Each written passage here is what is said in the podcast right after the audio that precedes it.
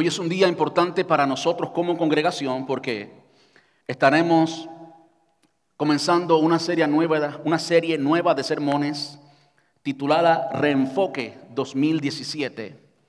Reenfoque 2017 y por supuesto la serie es para reenfocar, que la iglesia toda, que cada uno de nosotros podamos conocer exactamente cuál es la visión de la iglesia, cuál es la doctrina de la, la doctrina no tanto no, hablaremos mucho de doctrina, aunque en todo sermón siempre la doctrina está reflejada. Pero sí hablaremos de la misión, de la visión, de, de qué se trata Iglesia Hispana de Brandon. De modo que aquellos de ustedes que estén eh, todavía visitando y considerando si esta debe ser su casa espiritual o no, si esta debe ser su iglesia, bueno, pues este es un mes perfecto para examinar y que usted eh, eh, escuche qué es lo importante en Iglesia Hispana de Brandon, que es lo que perseguimos. Y yo no sé cuántos de ustedes conocen cuál es el proceso de reenfocar. Hoy en día, pues todos los equipos que tenemos, cámaras y demás, vienen con autoenfoque ¿eh? o con enfoque automático. Automáticamente la cámara, ya sea de video o de fotos, pues se enfoca.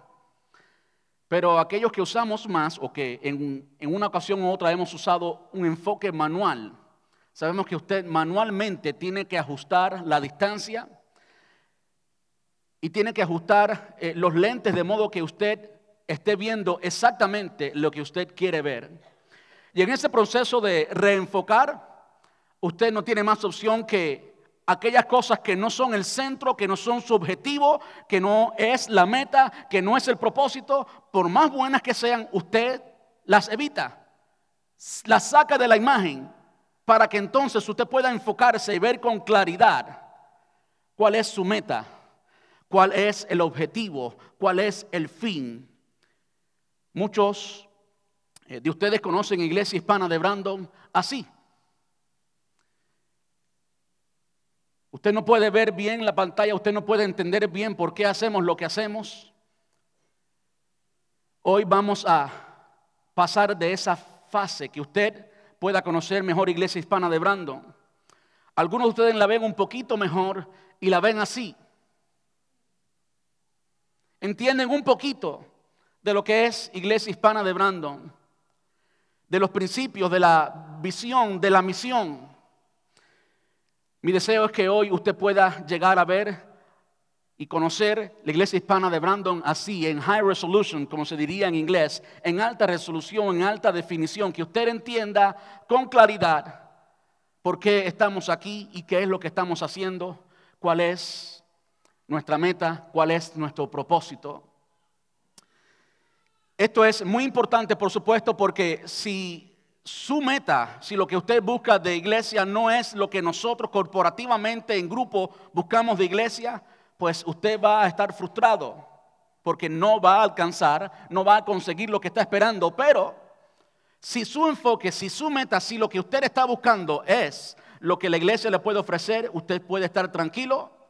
Y pueden haber, por supuesto, eh, una metodología que no funcione aquí, algún problema allí, pero el enfoque, la meta, el propósito, el blanco es el mismo. Así que hoy nos toca hablar acerca de la misión de nuestra iglesia.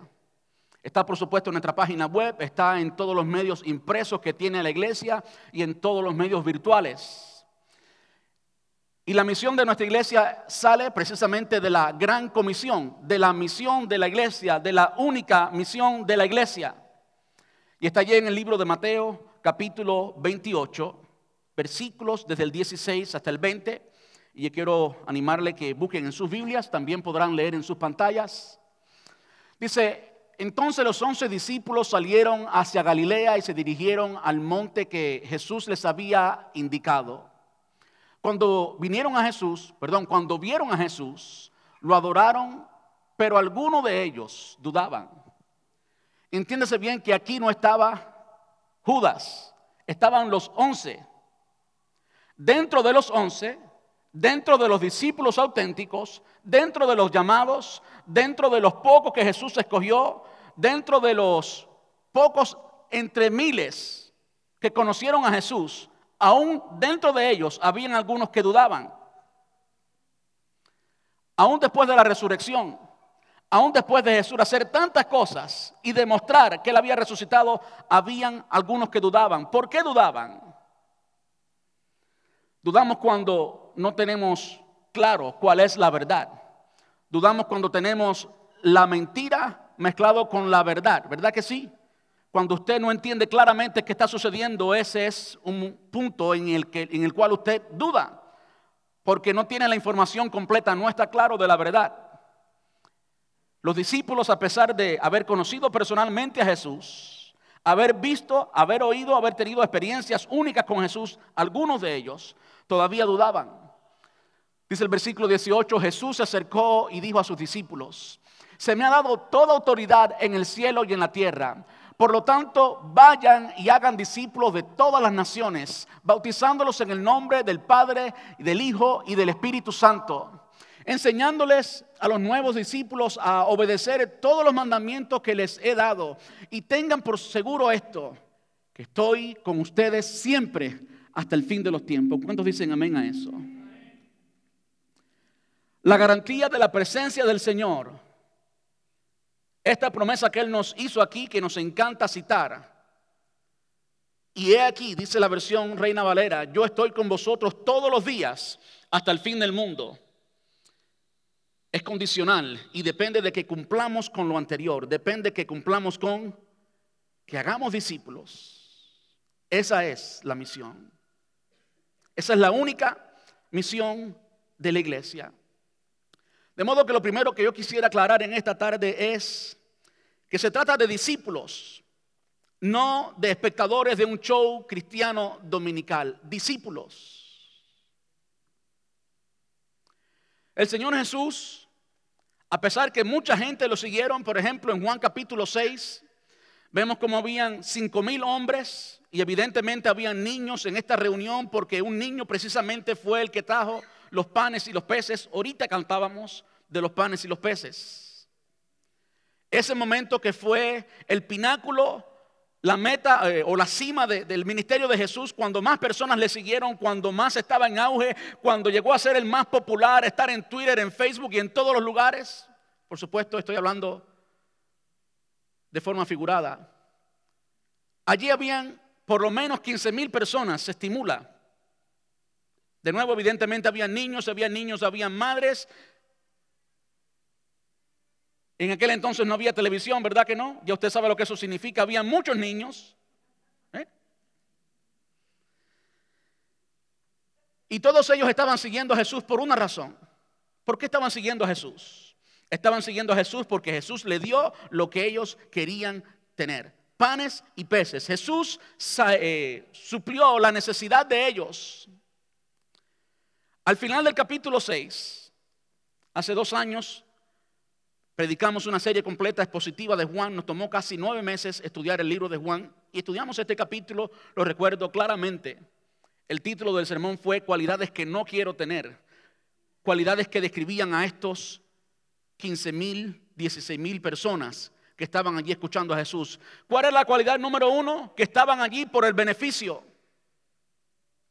Esos no son discípulos, esos no son seguidores, esos son espectadores, son consumidores que vienen y vienen a consumir. Vienen al templo, vienen a la iglesia, entre comillas, aunque eso no existe, la iglesia somos nosotros, nunca vamos a la iglesia. Van al show del domingo a recibir. Y si el show está bueno y como consumidores recibieron lo que estaban esperando, pues entonces me quedo en esa iglesia. Y si el show no está bueno, pues entonces no me quedo en esa iglesia. La iglesia en América, la iglesia eh, postmoderna, la iglesia en la que vivimos hoy, hablando generalmente, se ha convertido en una iglesia no de discípulos, sino de personas que están allí para recibir el beneficio.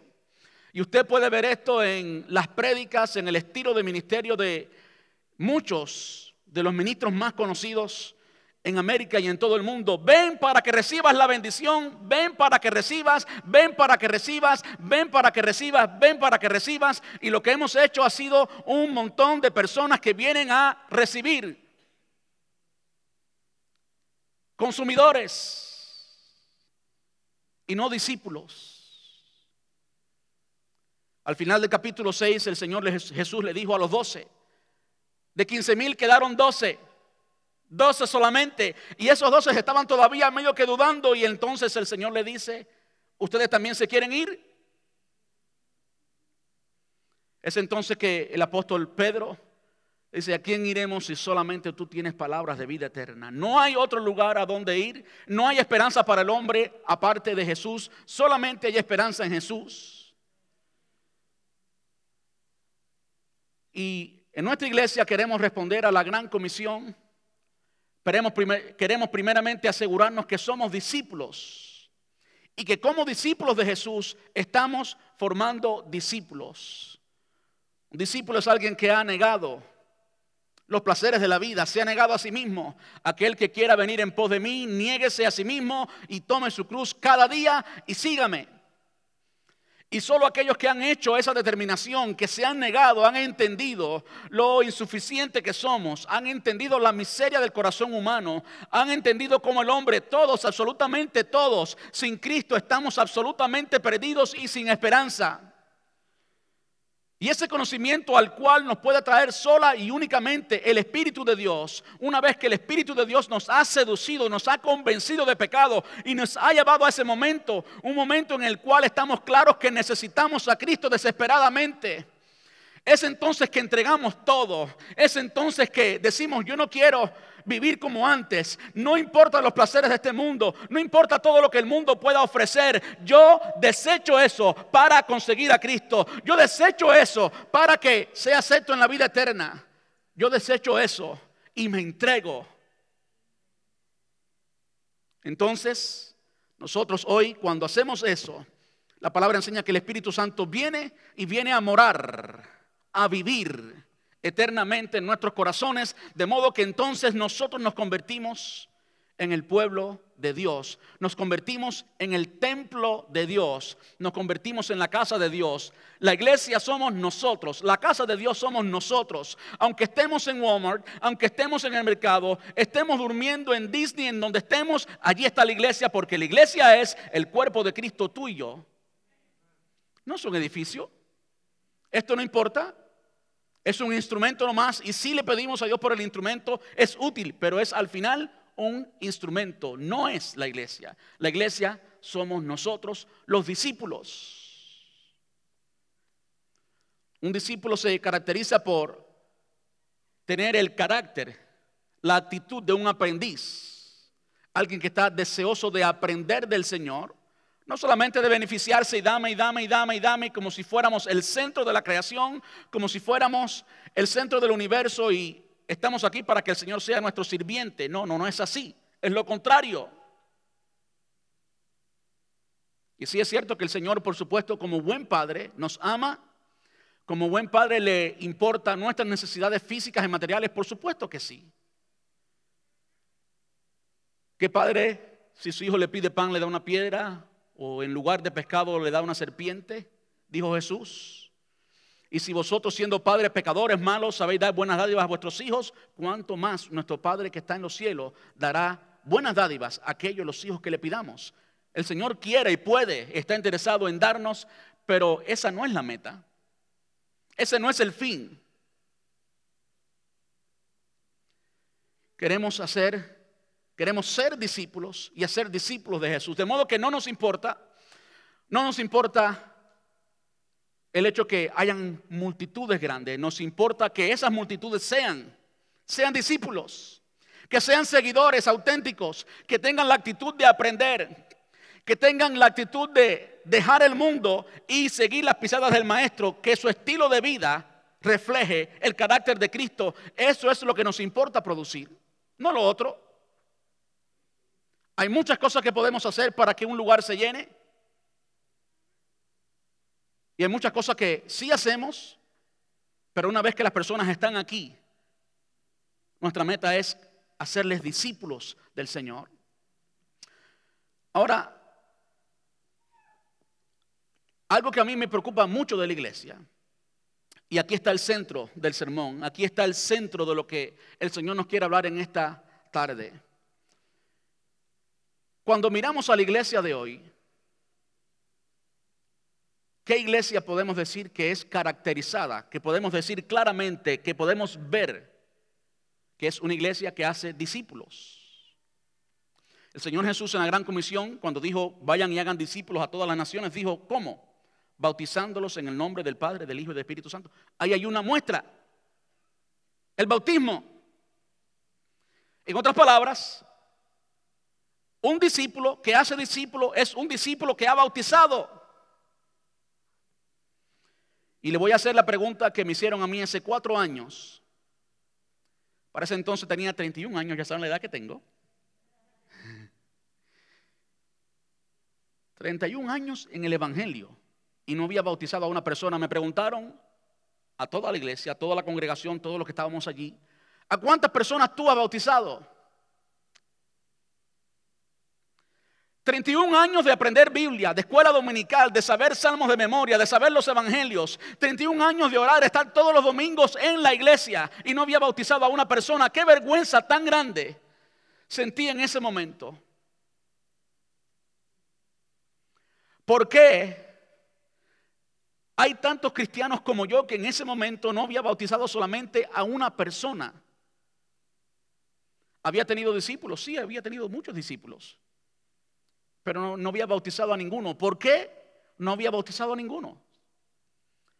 Estoy seguro que la respuesta es la misma respuesta a su pregunta. ¿Por qué usted no ha bautizado?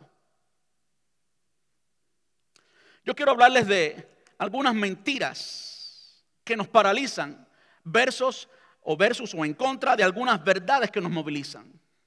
Algunas mentiras que nos paralizan en contra de ciertas verdades que nos movilizan. Y quiero que entendamos que Toda mentira paraliza al creyente, mientras que la verdad de Dios le da libertad y lo moviliza. Si no has bautizado a nadie, si no has hecho discípulos, aquellos pensamientos que te han llevado a no hacer nada son pensamientos que no vienen de Dios, son mentiras, son armas del mismo enemigo. ¿Verdad que sí? Yo quiero hablarle, por ejemplo, de una mentira cultural y de la cual todos nosotros somos víctimas. Y es una mentira que tiene que ver con el catolicismo. Cada uno de nosotros, querrámoslo o no, no importa qué tan protestantes somos, qué tan evangélicos somos, tenemos raíces, nuestra iglesia, aún las más evangélicas, tienen raíces católicas. Y voy a hacer bien específico en cuanto a qué me refiero con esas raíces católicas. No importa si la iglesia es pentecostal, bautista, metodista, presbiteriana, hay ciertas raíces católicas. ¿A qué me estoy refiriendo?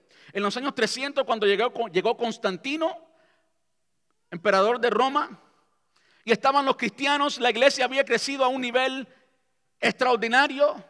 La iglesia estaba compuesta por cristianos puros, cristianos que habían evangelizado, que habían sido perseguidos y además de la persecución habían alcanzado al mundo para Cristo. Llegó Constantino, construyó las grandes catedrales e instituyó lo que hoy se conoce como Iglesia Católica, donde hay una persona, el Papa, el cura, el no sé cómo le digan, los tantos títulos que hay dentro de la iglesia y la jerarquía de la iglesia católica. Y se creó esta idea, esta imagen de que hay una persona que puede, que hay una persona que sabe que está capacitada y que esa persona tiene el conocimiento y la capacitación y el deber de alcanzar a las personas, él o ella, o él en este caso, es quien puede predicar, es quien puede hacer, y los demás son todos feligreses que escuchan. Y ahí comenzó la cultura de consumismo, ahí comenzó la cultura de que somos eh, espectadores de un show cristiano. Vamos a un edificio que llamamos iglesia. Y cuando salimos del edificio que llamamos iglesia, pues es como si saliéramos de la iglesia. Y ya nuestra vida cristiana no refleja los valores de Cristo. Y eso, de una forma u otra, ha afectado la iglesia de Jesús, la iglesia protestante, la iglesia evangélica, nos ha afectado a nosotros. ¿Cuántos de nosotros Hemos entendido el llamado que tenemos, hemos entendido lo, equipado que estamos, hemos entendido lo que Dios ha hecho con nosotros, hemos entendido bíblicamente cuál es nuestro lugar, cuál es nuestra responsabilidad, cuál es nuestro llamado.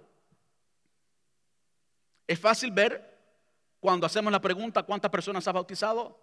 Cero. la gran mayoría. Entonces pensamos en todas las otras excusas. De nuevo, gran parte de esas excusas vienen del catolicismo. Otras son de carácter doctrinal o, pragmático. Nos enseñaron que solamente los pastores pueden bautizar. No sé de dónde se ha enseñado eso. No sé si es simplemente algo que hemos adoptado porque es lo que siempre hemos visto, pero no vamos a la palabra de Dios y ver a través de la palabra de Dios la autoridad en la iglesia, quién puede bautizar y quién debe bautizar.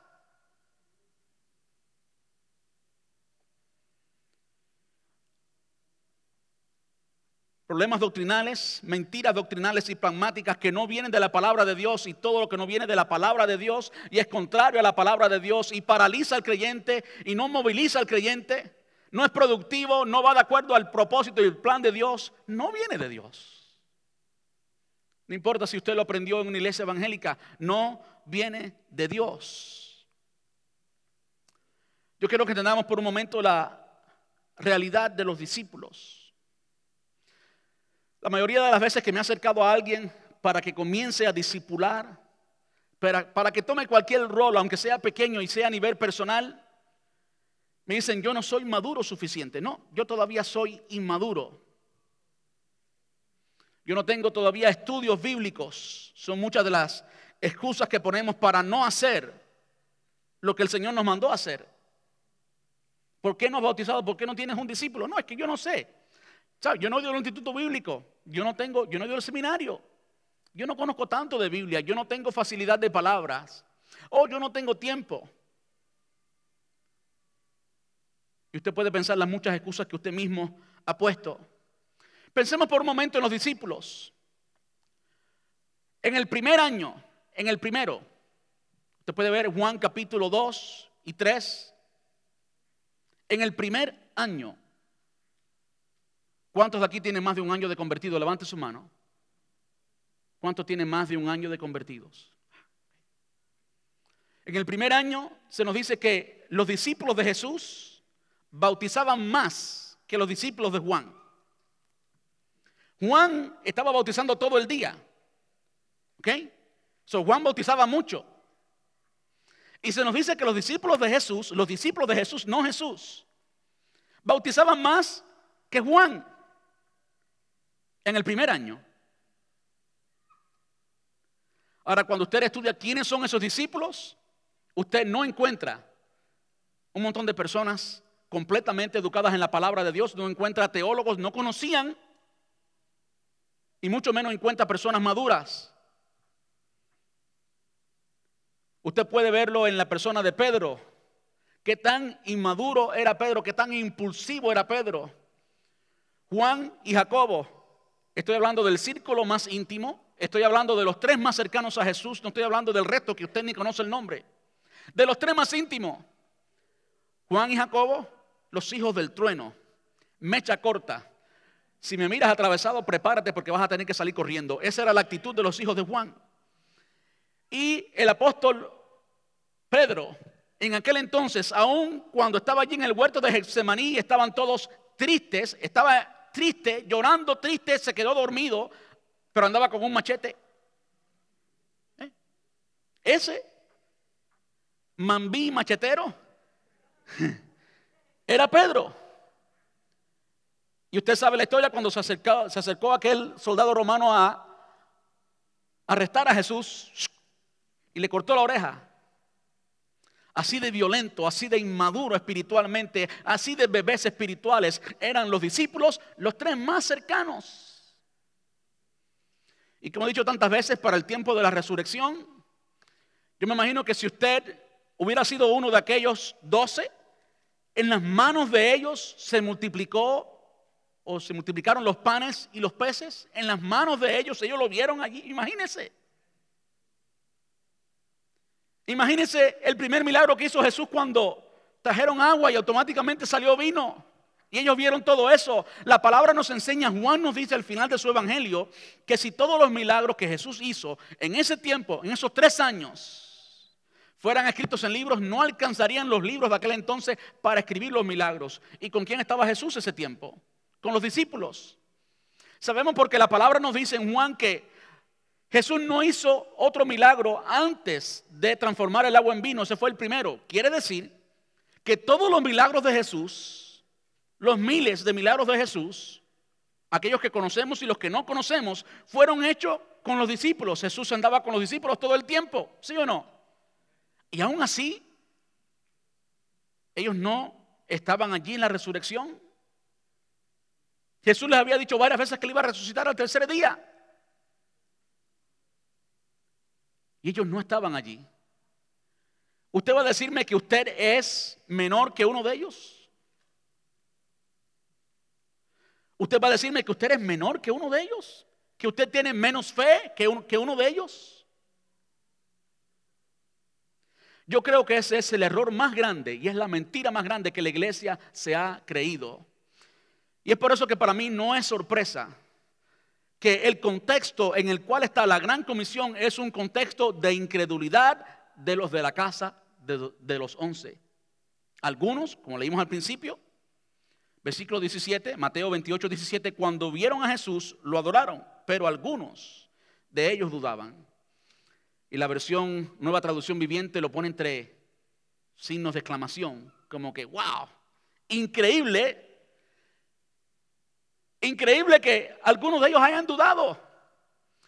Ahora, cuando comparamos el cristiano típico de hoy con, un, con uno de estos discípulos, yo creo que tenemos más fe.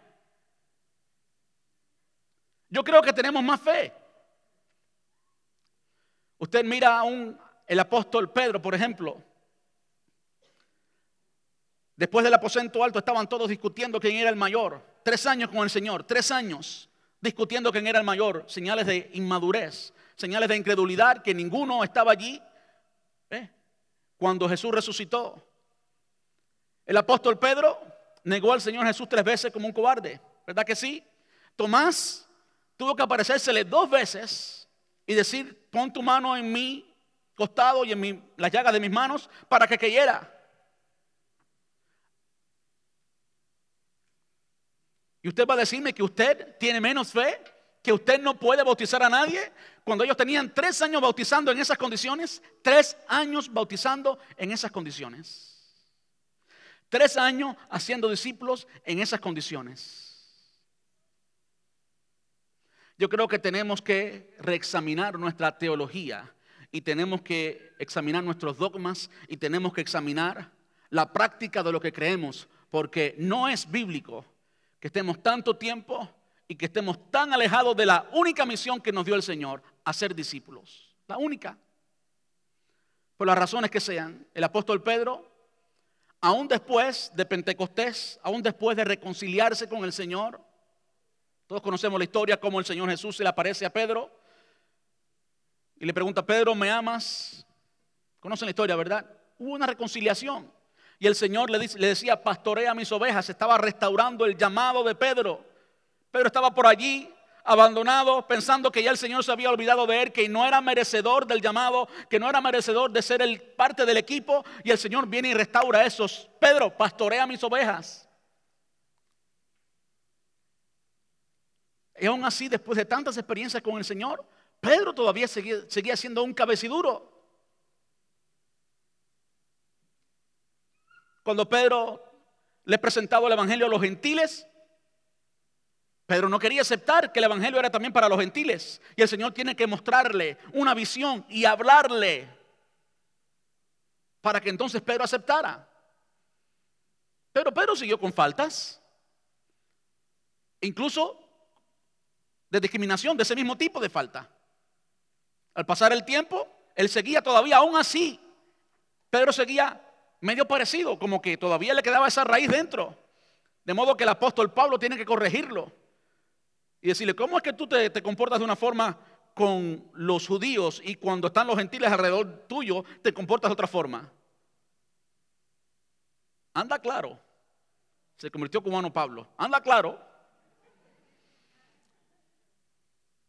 ¿Qué tan maduros eran? No se trataba de la inmadurez y del carácter ¿Eh? Y no estoy diciendo con esto que no debemos madurar en Cristo, sí debemos madurar en Cristo, pero aquellos que decimos que no discipulamos, no dirigimos un grupo, no tomamos, no, no, evangelizamos porque no conocemos o porque somos inmaduros, son simplemente excusas que nos hemos creído, son mentiras del mismo infierno que nos hemos creído y nos paralizan. Mire, por ejemplo, Juan capítulo 4, puede ir conmigo Juan capítulo 4. Ahí estaba esta mujer que tenía cinco maridos había tenido cinco maridos y estaba con otro que no era su marido. Conocen la historia, ¿verdad? Una mujer claramente inmoral, repudiada por los judíos. Tuvo un encuentro con Jesús y como resultado de ese encuentro con Jesús, mire lo que sucedió con esta mujer. Escuche bien.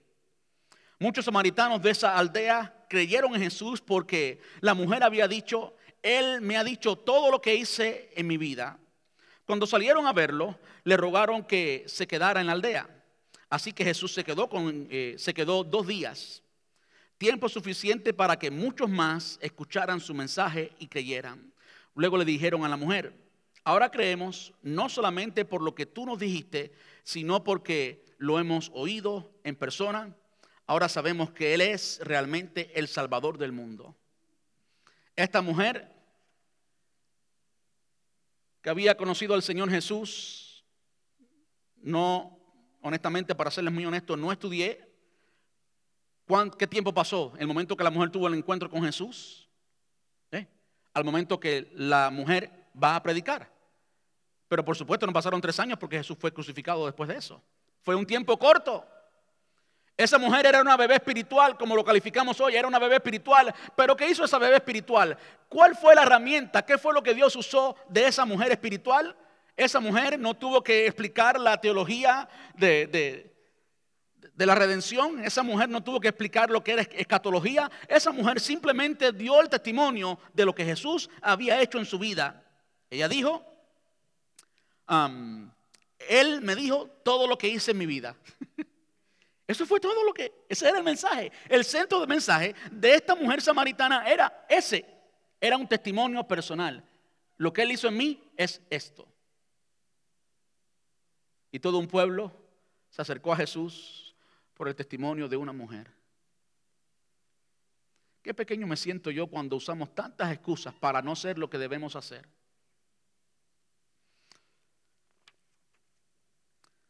Los discípulos somos imperfectos y seremos y lo seremos hasta el día de la redención de nuestros cuerpos.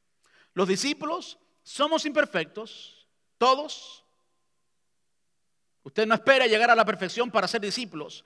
Y seremos imperfectos hasta el día de la redención de nuestros cuerpos. En otras palabras, hasta que el Señor Jesús nos resucite. O Él venga y nuestro cuerpo sea transformado en gloria. Hasta ese momento usted va a seguir siendo un imperfecto. Así que no espere jamás llegar a la perfección. No espere jamás que el pastor sea perfecto. No espere que nadie sea perfecto. Porque mientras que estemos en esta vida no lo seremos. Mire el apóstol Pablo, Hechos, eh, Hechos no, Romanos capítulo 8 versículo 22, lo que le escribe a estos cristianos en Roma. Dice, porque sabemos que toda la creación gime a una y a una está con dolores de pacto hasta ahora. Y no solo ella, sino también nosotros mismos que tenemos las primicias del Espíritu, nosotros también gemimos dentro de nosotros mismos, esperando la adopción, la redención de nuestro cuerpo. Mire cómo lo dice la nueva traducción viviente y permítanme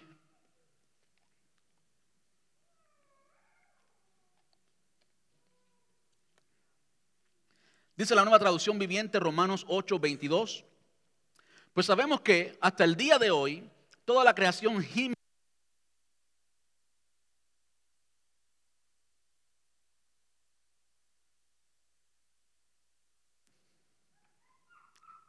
Y los creyentes también gemimos aunque tenemos al Espíritu Santo en nosotros como una muestra anticipada de la gloria futura. Ah, qué tremendo porque anhelamos que nuestro cuerpo sea liberado del pecado y del sufrimiento.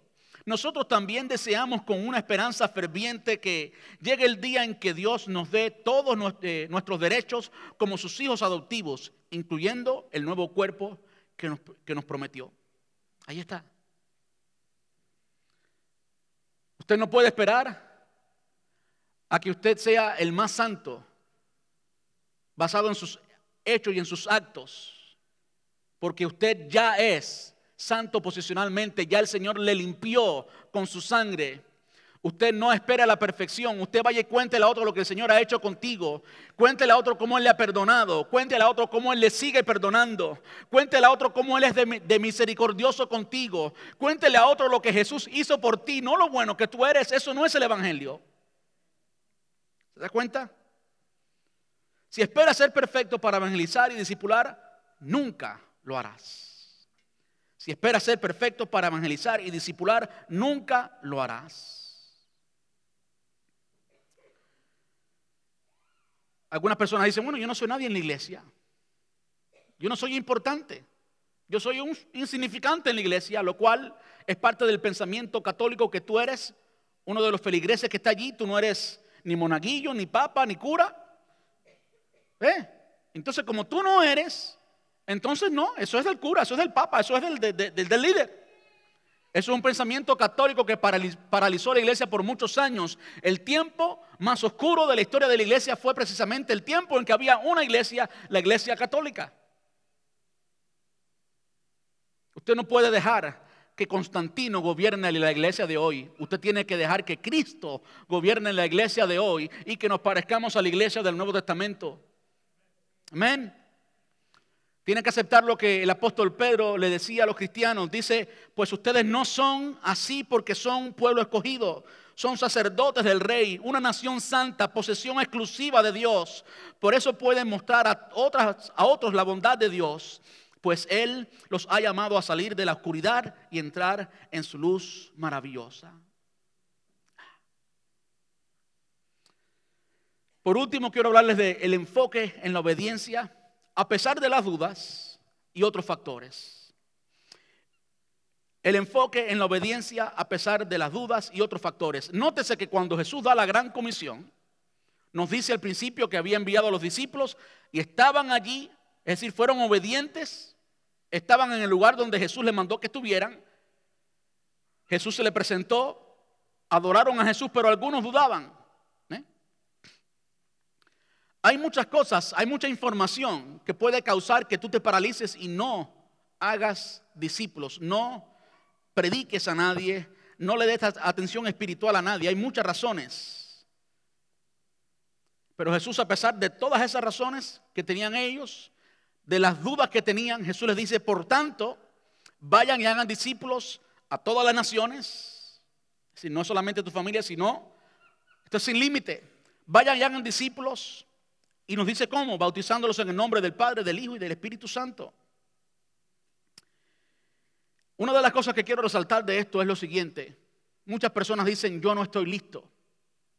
Yo no he sido equipado.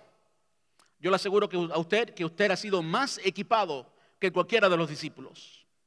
Aunque usted no haya caminado con Jesús y no haya visto todos los milagros, usted conoce los milagros que Jesús quiso revelarnos por la palabra de Dios. ¿Sí o no?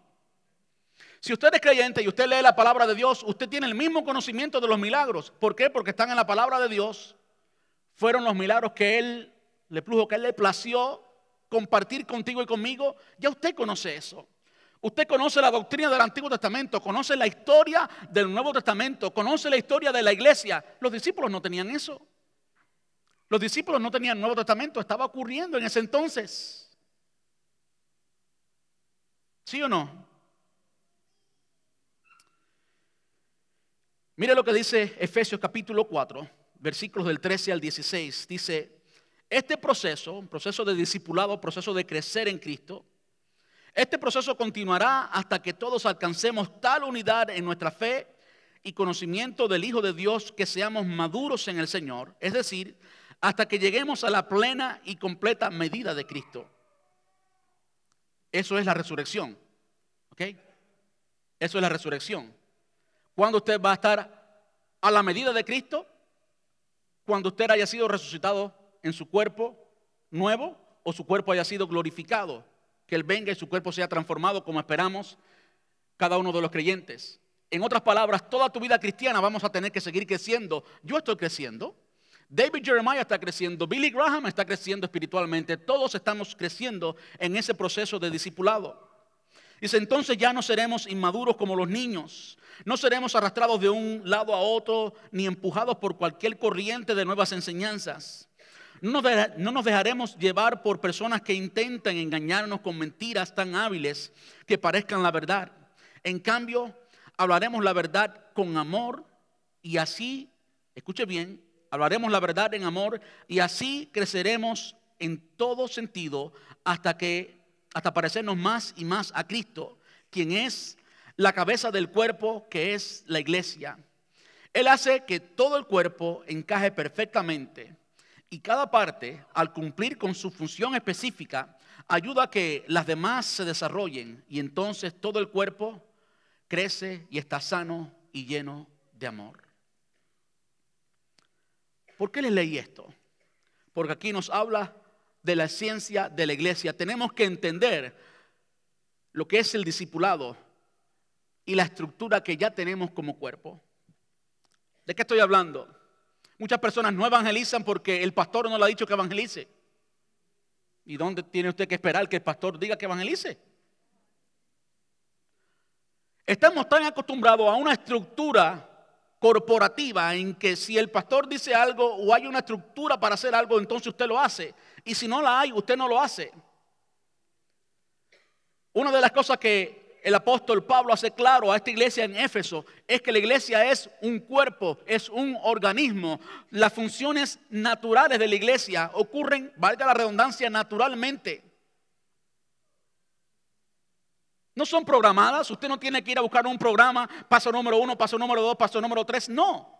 Su cuerpo es automático, tu cuerpo es un organismo y así es la iglesia. Automáticamente, naturalmente, usted debe hacer discípulos, debe ser lo natural. No espera que el pastor le diga o que otro le diga. Comience a orar por alguien. ¿eh? Comience a orar por alguien, háblele de Cristo. ¿Qué le va a hablar? Lo que usted sabe y lo que no sabe, pues no lo hable. Hay líderes en nuestra iglesia que me han hecho preguntas a mí. Si yo no sé la respuesta, no lo sé. ¿Y cuál es el problema? ¿Quién aquí lo sabe todo? Porque en parte conocemos y en parte profetizamos. Yo no tengo que conocerlo todo, olvídese de eso. ¿Se da cuenta? Por último, quiero hablarle de los recursos, de los recursos. Muchas personas se excusan bajo yo no he sido entrenado. Y sí, la iglesia hará eventualmente eventos de capacitación para que usted se entrene, para equiparle a usted. Pero yo quiero que usted vea en el Nuevo Testamento la iglesia que más floreció, la iglesia más poderosa, el modelo de iglesia que debemos ser, qué tipo de estructura tenían ellos, qué tipo de recursos tenían ellos. La estructura era la natural, era el cuerpo de Cristo. Y Andrés el primer discípulo le habló a Pedro, su hermano. Y Pedro le habló a quién? A sus amigos de pesca. Y después fueron a Natanael. ¿Dónde está la estructura ahí? Dígame. La estructura de relaciones. La estructura es natural. Si usted es cristiano, todo el que está a su alrededor debe contagiarse con lo que usted es, porque usted es de Dios. Cristo vive en usted. Esa es la estructura. Usted es parte del cuerpo de Cristo y todas las personas que estén en relación contigo deben conocer a Cristo. That's it. Hablando de recursos, ¿cuáles eran los recursos? El Espíritu Santo que usted y yo tenemos, ese es el recurso. ¿Eh? El Espíritu Santo nos capacita con qué? Con amor. ¿Verdad que sí? El fruto del Espíritu es amor, gozo, paz, ¿verdad? Amor. Amor por las personas, eso es lo primero. Eso es lo primero. Uno de los grandes evangelistas de Estados Unidos, Dwight Lyman Moody, el fundador del Moody Bible Institute. Moody llegó un momento en su vida que él dijo, yo no puedo permitir que me acueste a dormir un día sin hablarle a alguien de Cristo. ¿Quién puso ese deseo allí? ¿Quién lo puso? Lo puso el Espíritu Santo. Él es quien da el hacer como el querer. Él es quien pone la motivación y que nos da las vías para que podamos desarrollar el ministerio. Es Él, no hay otro. ¿No nació del corazón de Muri? ¿Qué motivó a Pablo y a Pedro a morir por el Evangelio, a entregarse por el Evangelio? Amor, el mismo amor que el Espíritu Santo pone en ti y pone en mí. Él no ha cambiado, Él es todavía el mismo Espíritu Santo.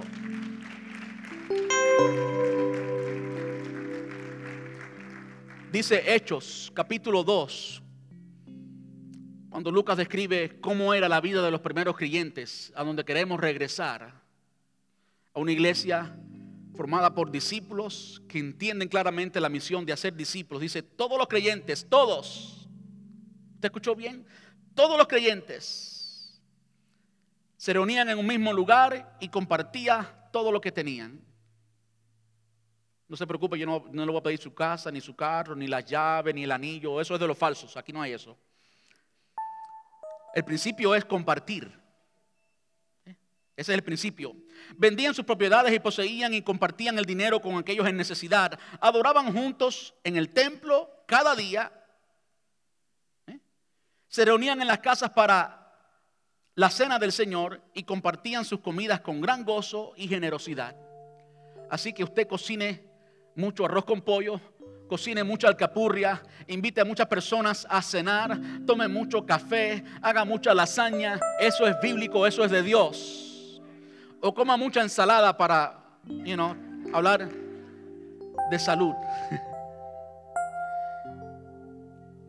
Pero por favor entienda que los recursos no son recursos extraordinarios e inalcanzables de personas que son el papa o monaguillo o el cura.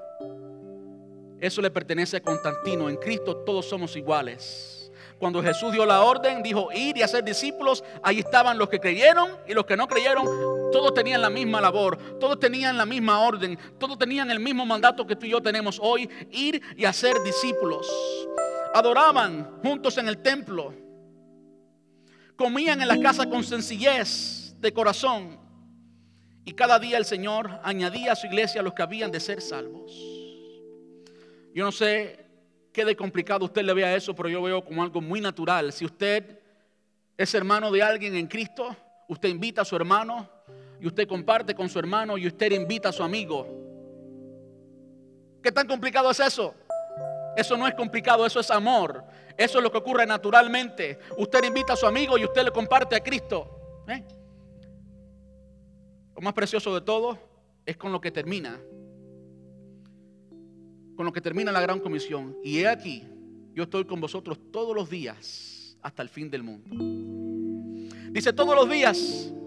No dice el día que eres más santo que la cuarta persona de la Trinidad. No, no dice eso. Dice todos los días. Dice el día que te sientas mal, el día que fallas, el día que caes, ese día todavía Él está contigo.